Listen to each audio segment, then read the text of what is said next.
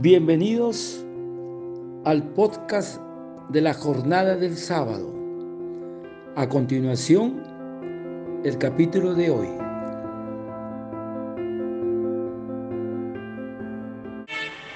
Continuando con el Evangelio de la jornada del sábado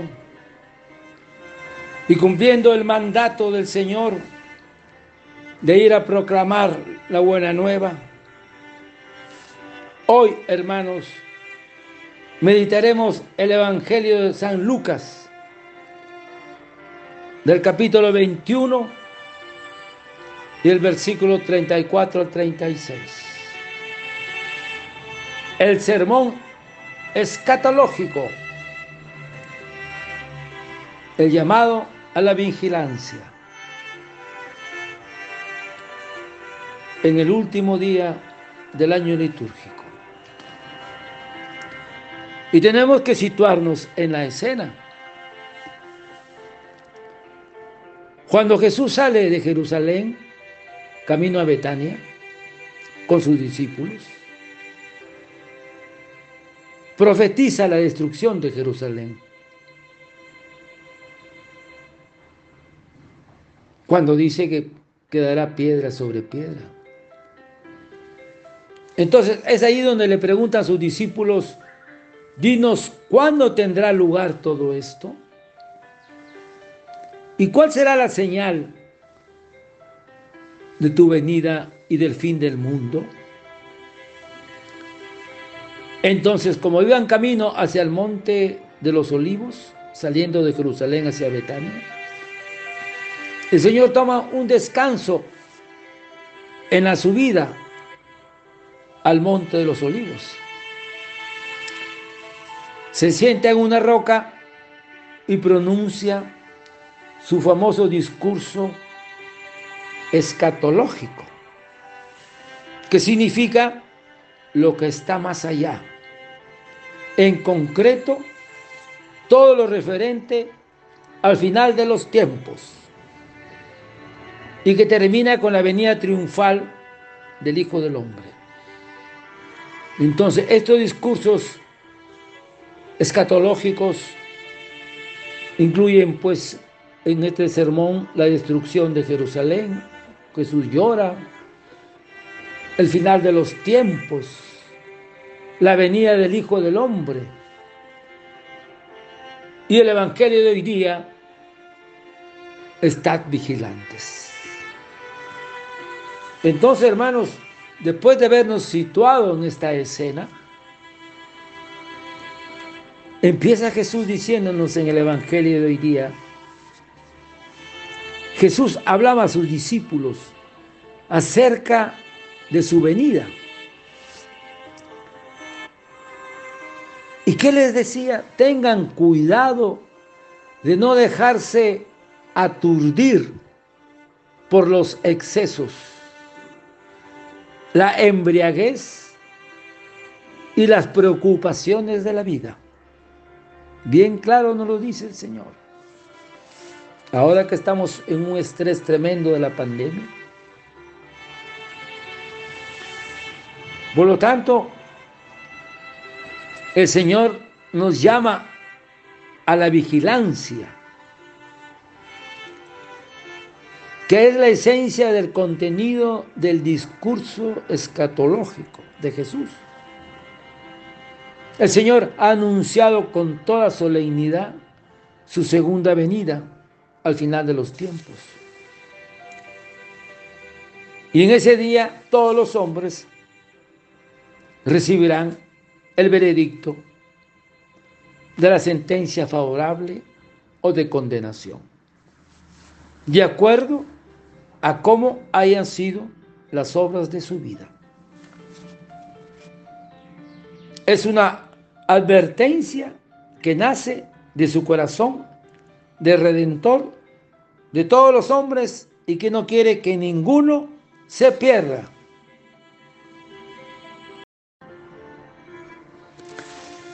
El Señor nos pide estar en vigilia constante y ven Espíritu Santo, esperando su llegada. Es decir, vivir de tal manera como si en cualquier instante pudiera llamarnos el Señor a su presencia. El Señor va a llegar, eso es totalmente cierto. ¿Y cuándo será? Eso es totalmente incierto. Solo sabemos que será cuando menos lo pensemos. Y la mejor preparación será evitar embrutecer la mente con la bebida y los vicios o con el afán por el dinero, las preocupaciones de la vida.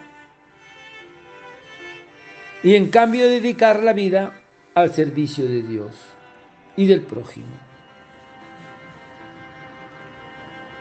Cuidando que no se embrutezca la mente, que no se insensibilice, que no se embote,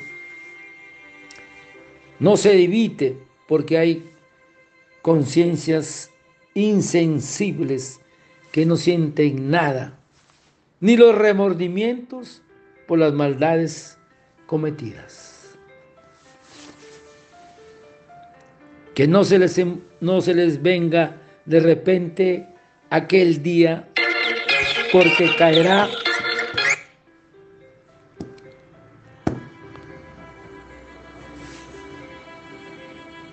aquel día, porque hoy, miren en el mundo, hay 150 mil, antes de la pandemia se morían como 200 mil en el mundo por día. Entonces hay como, hay como un cuento zen que significa estos pasajeros a bordo camino a la eternidad. Aviones de mil pasajeros, 150 aviones, por decirlo así, que salen camino hacia la eternidad. Y la pregunta es, ¿y estás ¿Tienes listo tu pasaporte, todos tus papeles en orden para entrar al cielo? ¿Qué significa estar vigilante? Es la fidelidad de los siervos en cumplir con la misión o tarea que se le ha sido encomendada. Todos los hombres nacemos con una misión que cumplir, dado por nuestro Padre Dios, encaminados a nuestro propio bien. Estén prevenidos y oren incesantemente. El Señor nos recomienda la oración sincera y perseverante como una medida eficaz de salvación. Si el Señor nos dice, sin mí no podéis hacer nada, pero en cambio, unidos al Señor, por medio de la oración, podremos superar todas las dificultades, todas las tentaciones y conseguir la salvación eterna.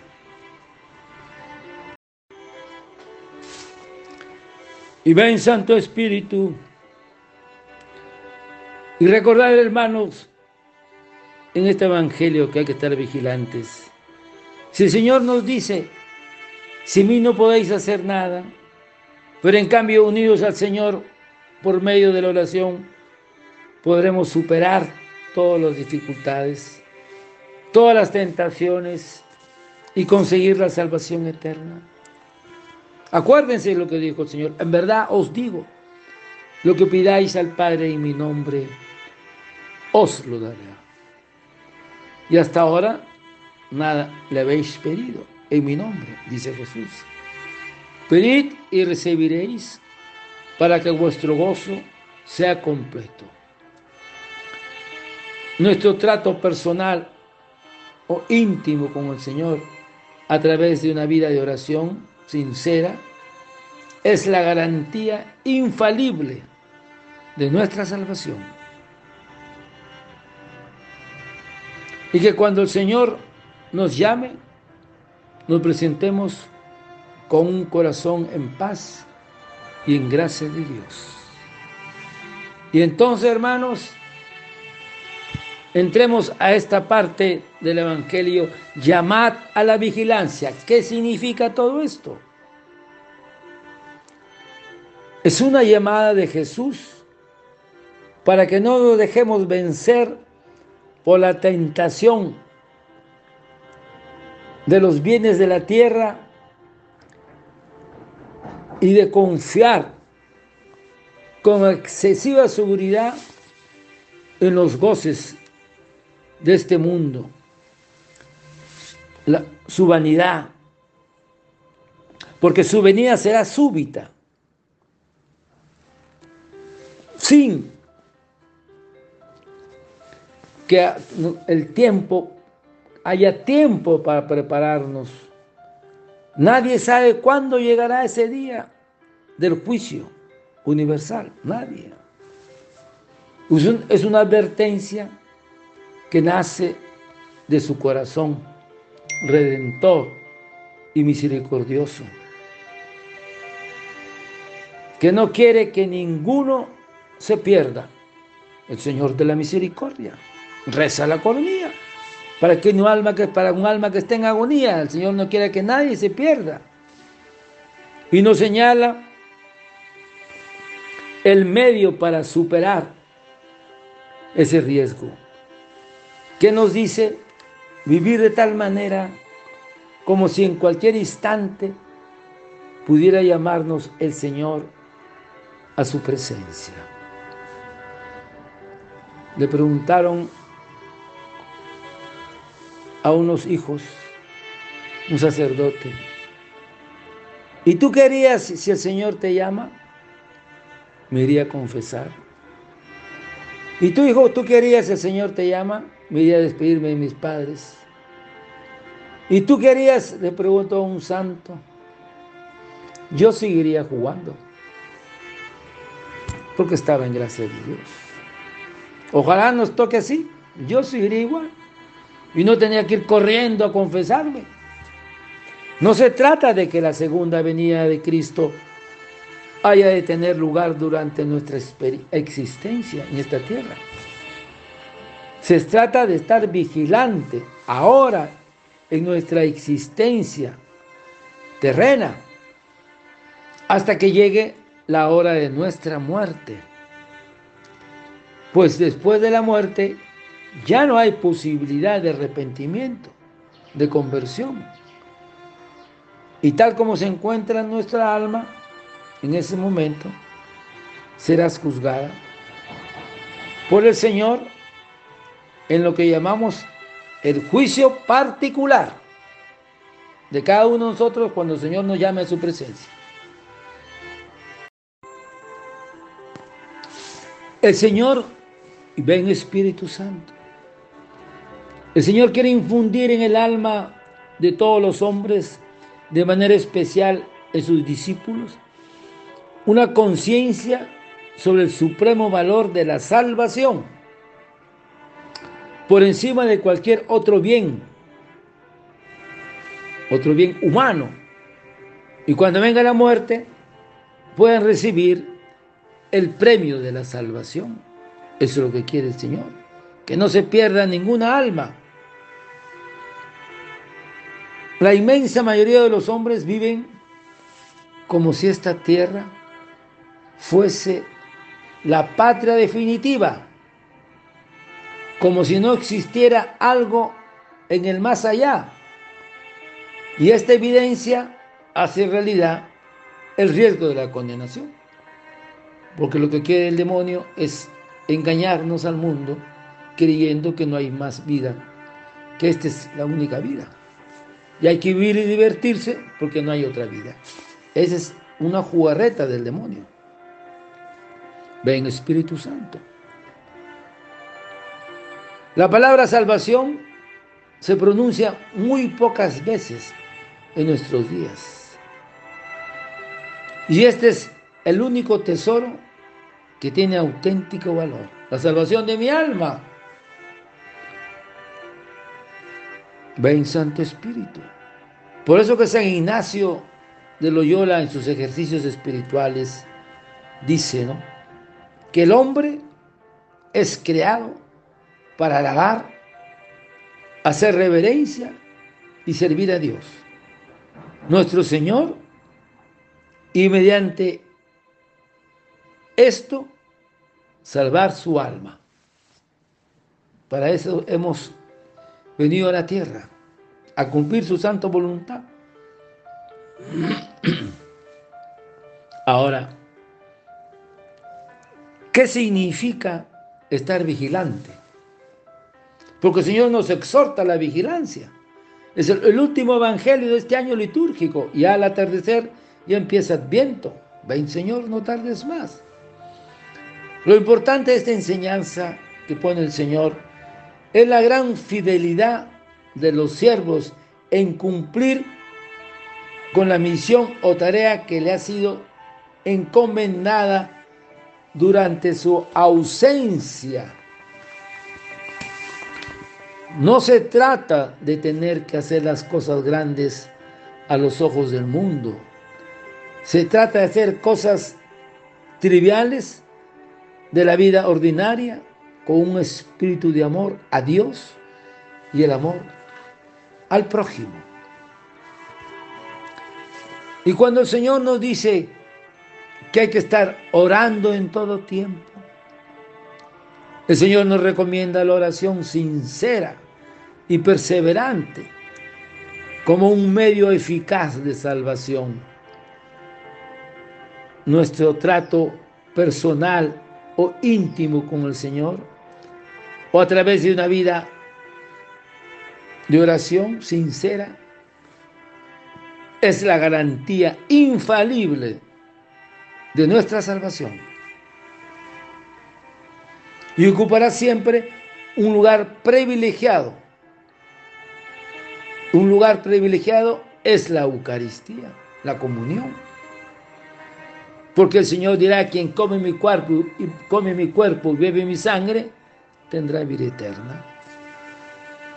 Porque mi, mi cuerpo es verdadera comida y mi sangre es verdadera bebida. Y yo lo resucitaré el último día, dice Jesús. Él se preocupa por nosotros y nosotros tenemos que tener bien claro nuestro objetivo en nuestra tierra es nuestra salvación de nuestra alma. En cambio el otro nos quita eso y nos hace creer que la vida es solamente ahora y que no hay nada después. Ven Espíritu Santo. La actitud de Jesús de estar preparados y vigilantes para el día de la llegada del Señor será la actitud de oración llena de fe, confianza y amor. Entonces, hermanos, dediquémonos desde ahora mismo a tener el mismo comportamiento que desearíamos tener en aquel momento menos pensado. Cuando Cristo venga a tomarnos cuenta. No se nos olvide, vendrá en el momento en, que, en el que menos lo pensemos. No, pero es que yo todavía estoy joven. No, pero yo estoy bien. No, pero yo tengo muchas cosas que hacer. No, pero que mi familia vendrá en el momento menos pensado. Entonces, hermanos, nos dirá el Señor, dichosos nosotros los servidores de Dios. Si el Señor al llegar a llevarnos, nos encuentra en una en vela, en alerta, dedicados a lo que tenemos que hacer. A la hora menos pensada, había un cuento zen que un árbol frondoso en cada hoja están nuestros nombres y que cada día llega un ángel, remueve ese árbol y aquel día caerá tu nombre y ese día te llamará el Señor. Pero no hay que tener miedo. El problema es estar preparado. Y el otro problema es que todos quieren ir al cielo, pero nadie quiere morirse. Y a la hora menos pensada, ya está señalada el día, el año, el mes y la hora en que te juzgará Dios. Así se podría decir de ti, de mí, de cada uno de ustedes. ¿Cuándo? ¿Dónde? ¿Cuándo y dónde? ¿Y dónde? Menos lo esperas, pero quizás mucho antes de lo que te imaginas. Y por eso la pregunta, no, pero es que estoy en la mejor etapa de mi vida. Que tengo, que hace mucha falta a los tuyos, a los míos. Nos preguntamos que te queda mucho bien por hacer, que nos queda mucho bien por hacer. Que no, no te has preparado lo suficiente. ¿Qué importa? Lo único que puedes cambiar es el modo cómo te estás preparando para presentarte ante el divino juez a darle cuenta de tu vida. Es duro, hermanos, pero es así este evangelio. Pero no hay que tener miedo. ¿Por qué? Porque Jesús está con nosotros. Ahora, si te dedicas a la borrachera y te dedicas a la droga y te dedicas a la dulcevita, entonces prepárate al rechinar de los dientes. Y ven Espíritu Santo, y estamos terminando, hermanos, este Evangelio, el último Evangelio del año. Y Jesús nos dirá en el momento del juicio, nos preguntaremos, ¿a qué vendrá el Hijo del Hombre? te dará el divino juez una de estas dos recompensas que Él prometió ofrecer en esa hora. Porque el Señor dirá, el cielo y la tierra pasará, pero mis palabras no pasarán. Acuérdate esto, hermanos. Pasará el cielo y la tierra, pero mis palabras no pasarán. Entonces, ¿qué nos dijo Jesús? a esa hora. Porque cada uno se presentará ante el tribunal de Dios para darle cuenta de lo que ha hecho, de lo bueno y de lo malo. Los que hicieron el bien resucitarán para la vida eterna. Entonces, ¿qué nos dirá al final de la sentencia? nos dirá, a quien me proclame delante de la gente de este mundo, yo lo proclamaré ante mi Padre y sus ángeles en el cielo. Pero a quien se avergüence de mí y de mi evangelio en esta tierra, yo me avergonzaré de él ante mi Padre y sus ángeles. Por eso, hermanos, si hoy escucha su voz, no endurezcas el corazón. Y el Señor nos dirá al final de todo este tiempo, quien persevere hasta el final, ese se salvará. Quien persevere hasta el final. ¿Qué me quieres decir, Señor? que siempre tendrás que tener en tu corazón a Jesús. Que siempre tendrás que perseverar en la oración. Que siempre tendrás que tener fe y confianza en Él. Porque quien persevere hasta el final se salvará. Y esta es una gracia de Dios, que nuestra Madre Santísima nos dé esa gracia Tengamos los oídos siempre abiertos para escuchar la voz del Señor. Dichoso quien persevere hasta el final. Y haciendo un punto aparte sobre la embriaguez, el cuerpo, cuando tú te embriagas con licor, el cuerpo se deteriora al mismo que el alma. Todo el espíritu se corrompe, igual que la carne. Se debilita todos tus miembros. La lengua se embota. Las tinieblas lanzan un velo sobre tus ojos y el olvido cubre la mente, de manera que el hombre ni sabe ni siente. Este es el estado que deteriora de la embriaguez corporal, dice Orígenes. Y acuérdense, hermanos, el cielo y la tierra pasarán, pero mis palabras no pasarán. Y San Marcos nos dice que la infabilidad de las palabras de Jesús, que no pasarán, ni dejarán de cumplirse, aunque aunque se pierda y deje de existir el cielo y la tierra, pero mis palabras no pasarán. Hermanos, no tengamos miedo de todo esto, pero si el Señor nos llama a una advertencia, nos exhorta a estar vigilantes. ¿Por qué? ¿Para qué? Para la salvación de nuestra alma. Y nos está diciendo que no nos preocupemos de todas estas cosas que confiemos en el Señor. Gloria a Dios, hermanos. Un aplauso al Señor. Gloria a Dios.